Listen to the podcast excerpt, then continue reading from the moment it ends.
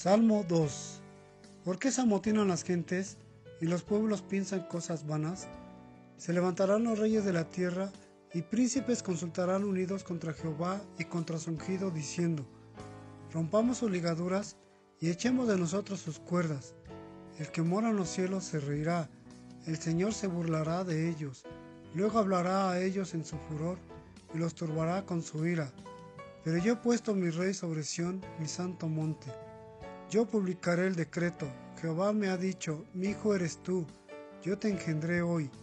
Pídeme y te daré por herencia las naciones, y como posesión tuya los confines de la tierra. Los quebrantarás con vara de hierro, como vasija de alfarero los desmenuzarás.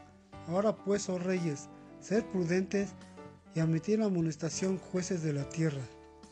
Servir a Jehová con temor y alegraos con temblor honrar al Hijo para que no se enoje y perezcáis el camino, pues infama de pronto su ira. Bienaventurado todos los que en Él confían. Amén.